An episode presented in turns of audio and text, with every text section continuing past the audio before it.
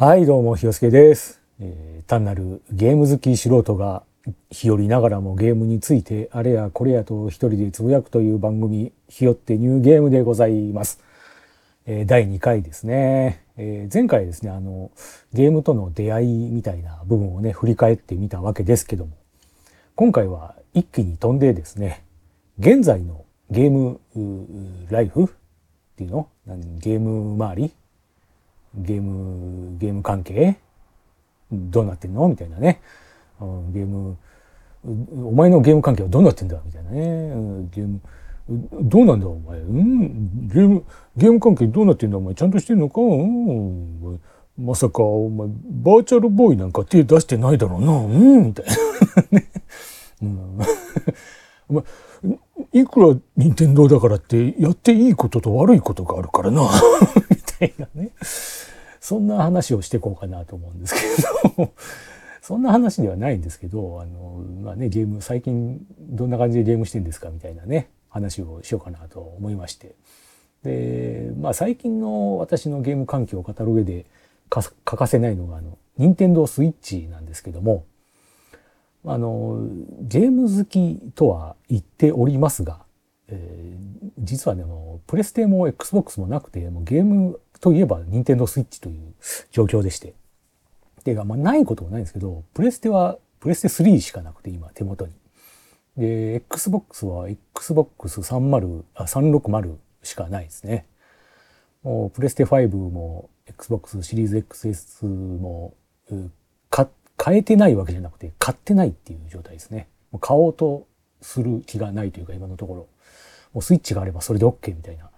感じですね。で、まあスイッチが大好きということなんですけども、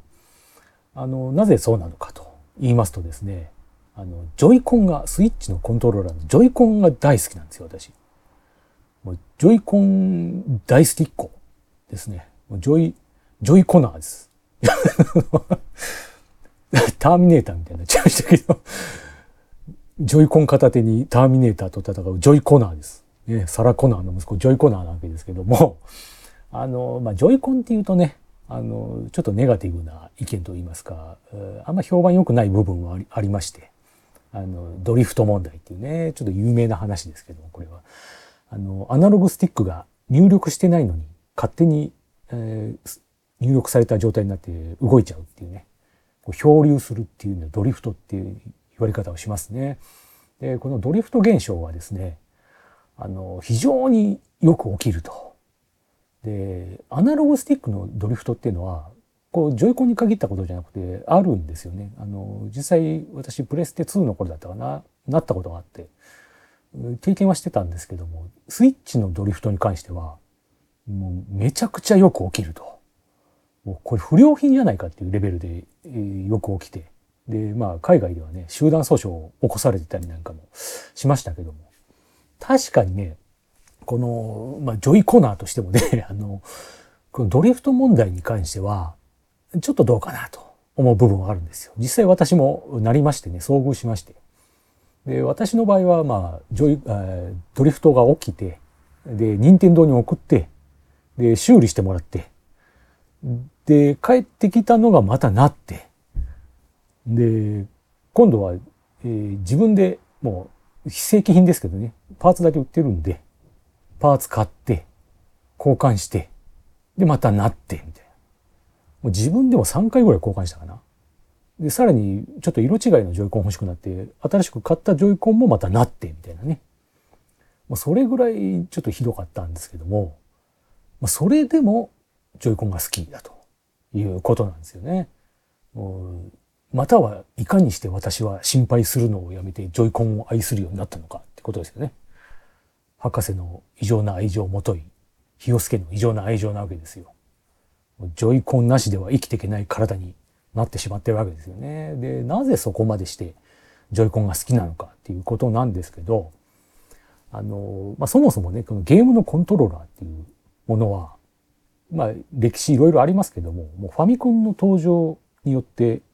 この家庭用ゲーム機のコントローラーに関しては、この両手で持つ、あのね、右、あ左側に方向キーがあって、右側にボタンがあって、それを両手で持つっていう、あのスタイルがもう確立されましたよね。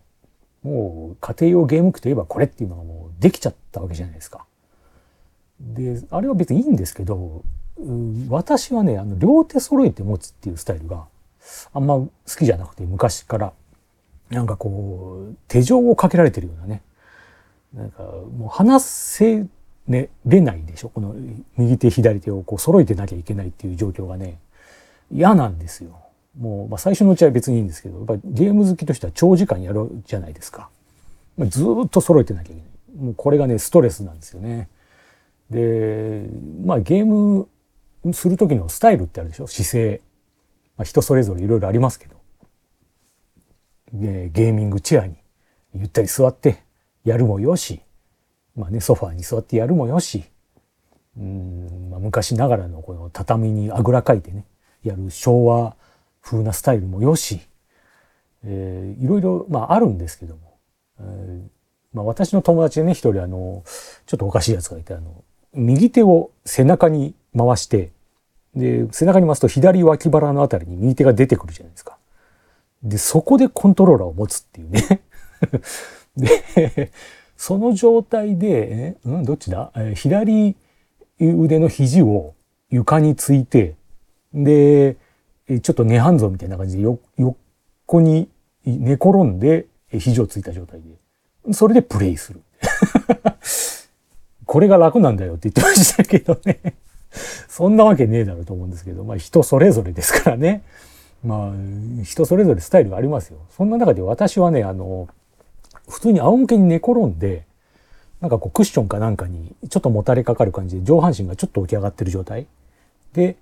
その状態でこうダラーンとしながらプレイするのが好きなんですよ。もうそれがお決まりのポーズなんですけど、まあ、そうなるとね、えー、いわゆるその肘をついてお腹の上あたりでコントローラーを持つ形になるんですよね。で、この姿勢をずっとしてると腕が痺れてくるんですよ。これ多分肘をついてるせいだと思うんですけど、ちょうどピンポイントでこう肘を打った時に腕がビーンって痺れることあるじゃないですか。あれの感じだと思うんですけど、肘のついてるポイントが良くないのかな？でもどうしても普通にやるとそのポイントをついちゃうんでね、痺れてきちゃうんですよね。で、ちなみにあの、私昔あの、肘をビーンって打った時に、こう、小指がビーンって痺れて、一週間痺れっぱなしだったことがあるんですけど、あれは不便ですね。小指が使えないとね、全然握る力が、こう、力が入んない。握れなくなるんですよ。何が困るってね、これの、あの、トイレでケツ拭くときに、こう、まあね、その小指以外で紙を持って、こう、ケツを拭こうとするんですけど、握る力が全然指の力が入んないんで、拭こうとして押し当てても指がふにゃってなっちゃうんですよね。ふにゃって、だから、こう、なんとかふにゃっとしないようにやろうと思うと、こう、結構力を、渾身の力を込めて拭くみたいなね。もう、ケツ拭くためにもう一回踏ん張るみたいな意味わかんないことになっちゃってましたけどね。だから、それぐらい小指の存在偉大だなっていうね。何の話でしたっけ？えっと、ジョイコンだ。ジョイコンですよね。だからその姿勢がね、そうだ、姿勢がそう、どうしてもその姿勢になると、どうしても腕が痺れると。で、まあ、さすがにね、このちょっと横向いてみたりだの、なんだの、こう、多少姿勢は長時間やってる時には動かすんですけど、どうやったってこの手を揃えてる状態は崩せないわけで、何をどうしてもこの手の置き場というか、腕の収まり具合というかね、いい位置がなくて、で、まあ、どうやったって痺れるんですよ。毎回毎回痺れるんですよ。で、もうそれが本当に嫌で、嫌で嫌で、嫌で嫌で嫌で。で、あの、一時期ね、ちょっとゲーム熱がちょっと冷めてきて、あんまりゲームしなくなった時期があるんですけど、それは正直それが関係してて、もう嫌だと、この腕が痺れるのは。で、プレステを3までしか持ってないのもちょっと関係してるんですよ。プレステ4出たあたりがちょうどそんな気分だったんで、プレステ4出て、お、すげえな、いいなと思いつつも、まあでもコントローラー結局あれでしょみたいな。ってことは結局腕痺れるよねみたいなね。じゃあいいかなみたいなとこもあってね、その、マジでそんな感じでね、買わなかったっていうのはありますね。だその辺ちょっとゲーム熱が割と下火になってきてて、まあね、ゲームやめたわけじゃないですけど、あんまりやらなくなったな、みたいな時期があっってのスイッチ登場なわけですよね。これはね、もうテンション上がりましたね。あのまあ皆さんご存知だと思いますけど、ジョイコンというのは、ね、本体からカチャッと外したら、両手別々に持って操作ができるわけですよ。これは素晴らしいですよ。これを待ってたわけですよ、私は。最初ね、あの、スイッチがね、発表、あ任天堂が新しいハードを発表するってなった時もね、あんまりそんな期待してなかったというか、あじゃとりあえず見とくかぐらいのね、感じで、まあ、任天堂なんか出すんだぐらいの気持ちでいたんですよ。で、まあね、その発表の VTR 見始めたら、まあ最初はなんかこう、据え置きと携帯用で切り替えできますよ、みたいな紹介があってね。おなるほど。面白いね。まあ、そんぐらいの感じだったんですけど、その次のね、シーンで忘れもしないですよ。本体からね、ガチャッとジョイコン外して、両方左右別々に持ったままプレイし始めたわけですよ。もうそれを見た瞬間ね、マジで変な声出ましたね、あれは。なんかこう、コントロール、イエーみたいな。なんかね、もう、なんだろう、その、感情の爆発みたいな、なんか、ついに、えついに出会えた、みたいな。やっと会えたね、みたいなね。あの感じになりましたよね。もうね、まあ、長年待ち望んでいた、夢にまで見た、夢のままで終わると思ってたあのコントローラーがついにっていうね。もうこれ本当昔から本当に思ってて、こういうのないかなっていうの。探したりもしたんですけど、片手用コントローラーっていうのはね、昔からありまして、スーファミの頃からあって、まあ、ロープレとかね、シミュレーションとかなんかこう、簡単な操作で済むものは片手でできますよっていうコントローラーあったんですけども、それはちょっと違うなっていうね。あの、別にアクションをやりたいかったりするわけですから、さすがに片手だけでは操作しきれない。両手がいいんだと。両手一つのコントローラーを分けたいんだっていうのをずっと思ってて、もう分解してなんか改造して作れねえかなとか 思ったりもしましたけどね、さすがにそんな技術力はないんで、できなかったんですけど、ずっと待ち望んでいた夢の、本当夢のコントローラーだっただったんで、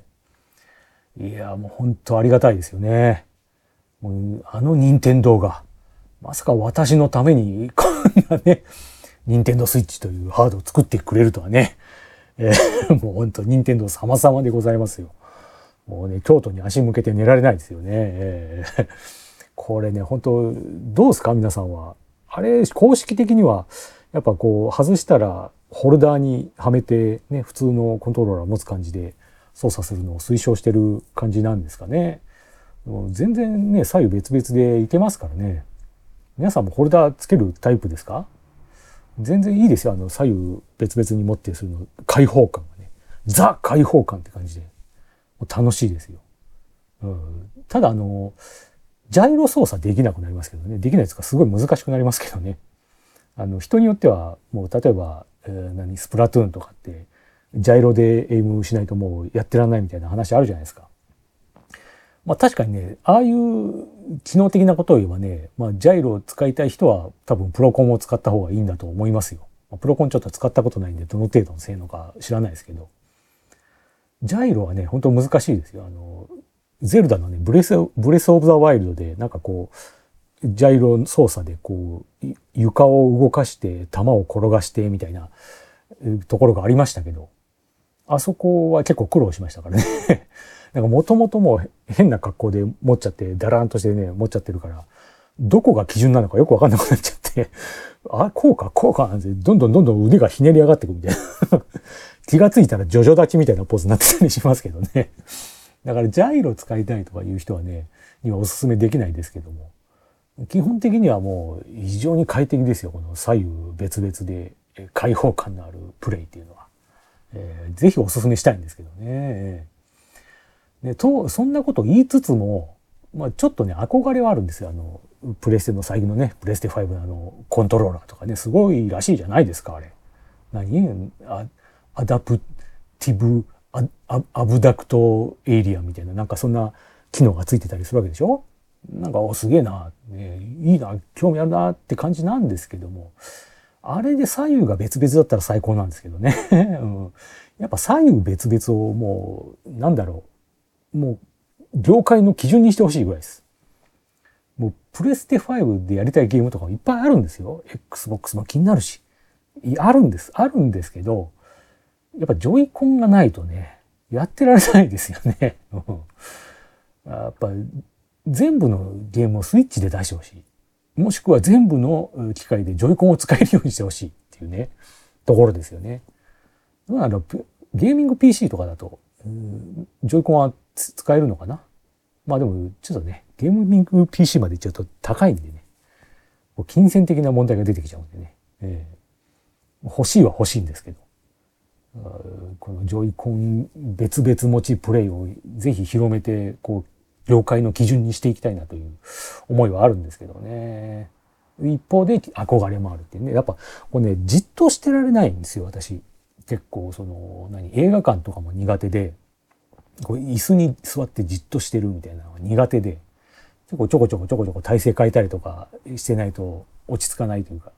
ちょっとストレス溜まっちゃうみたいなところあるんでね。だから映画は好きだけど、なんかこう、ごそごそしてたら周りに迷惑だしな、みたいなことを考えちゃうから、あんま映画館行きたくないっていうのもあったりするぐらいなんで、こう、じっとしてられない。だからこの両手揃えてられないっていうね。だから逆にこうじっとこうゲーミング PC にね、ドカッと座って、こう、堂々と構えて、もう、ゆったりゲームを楽しむっていうあのプレイがね、えー、憧れではあるんですけどね。うん、やっぱゲーミング PC、ゲーミングモニター、ゲーミングチェアみたいな、ゲーミングルームみたいなね、憧れますよね。うん、やっぱなんかゲーミングってつくだけで、ちょっとテンション上がりますからね。ゲーミングチェアに座って、ゲーミングモニター見ながら、ゲーミングデスクにゲーミング PC 置いて、ゲーミングモニター見ながら、ね、えー、ゲーミングベビースター食べるわけですよね。うんあの、ベビースターが固まってるやつあるじゃないですか。ペレットみたいに。あれ、すごいつまみや、つまみやすいんで、あの、ゲーミングベビースターだと思ってるんですけど、私は。あれの最後の、全部食い切った後の残った細かいカスみたいなのを一気にサッと流し込むのがまたいいんですよね。あれがまたいいんで、ね、あの、普通のベビースター買ってきて、あれだけ作れねえかなと思って。普通のベビースター買ってきて、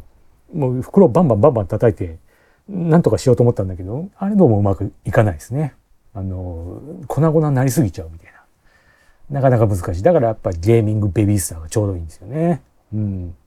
やっぱこう、ゲーミングってつけるだけで、ね、PC とモニターって言ったらやっぱすごい仕事感が出ちゃうじゃないですか。でもゲーミング PC とゲーミングモニターっていうだけでこう、すごいワクワクしてくるでしょやっぱこう、ゲーミングは、何でしょう、世界を救うんじゃないかなという気がしてますよね。ゲーミングってつけるだけでやっぱこう、違うわけですから、これだけ。やっぱこう、何？ゲーミング確定申告みたいなね、ことを言えばね。あ、でも、あ、そういえばなんかありましたよね。確定申告だからなんか税金のやつをなんか RPG に落とし込んで、なんか税金の仕組みが学べるみたいなゲーム開発中ですみたいなニュースがちょっと前にあった気がしますけど。ね、そうですよ。マジでいけるじゃないですか、ゲーミング。ゲーミングが世界を救うですよ。ね、ゲーミング、満員電車に揺られてね 毎朝、毎朝、毎朝ゲーミング満員電車に揺られて、ね、えー、ゲーミング、パワハラ上司に指示受けて、ゲーミング残業するわけですよ。ねゲーミング何？ゲー気がつけばゲーミング中間管理職ですよね。うんで、ゲーミング板挟みなわけですよね。こうすることによって、ね、人生が豊かになっていきますよね。ねなんかこう、今までブラック企業だと思ってたけど、そうじゃないのかもしれないっていう。そんな気になりますよね。ゲーミングをつけることによって。だからね、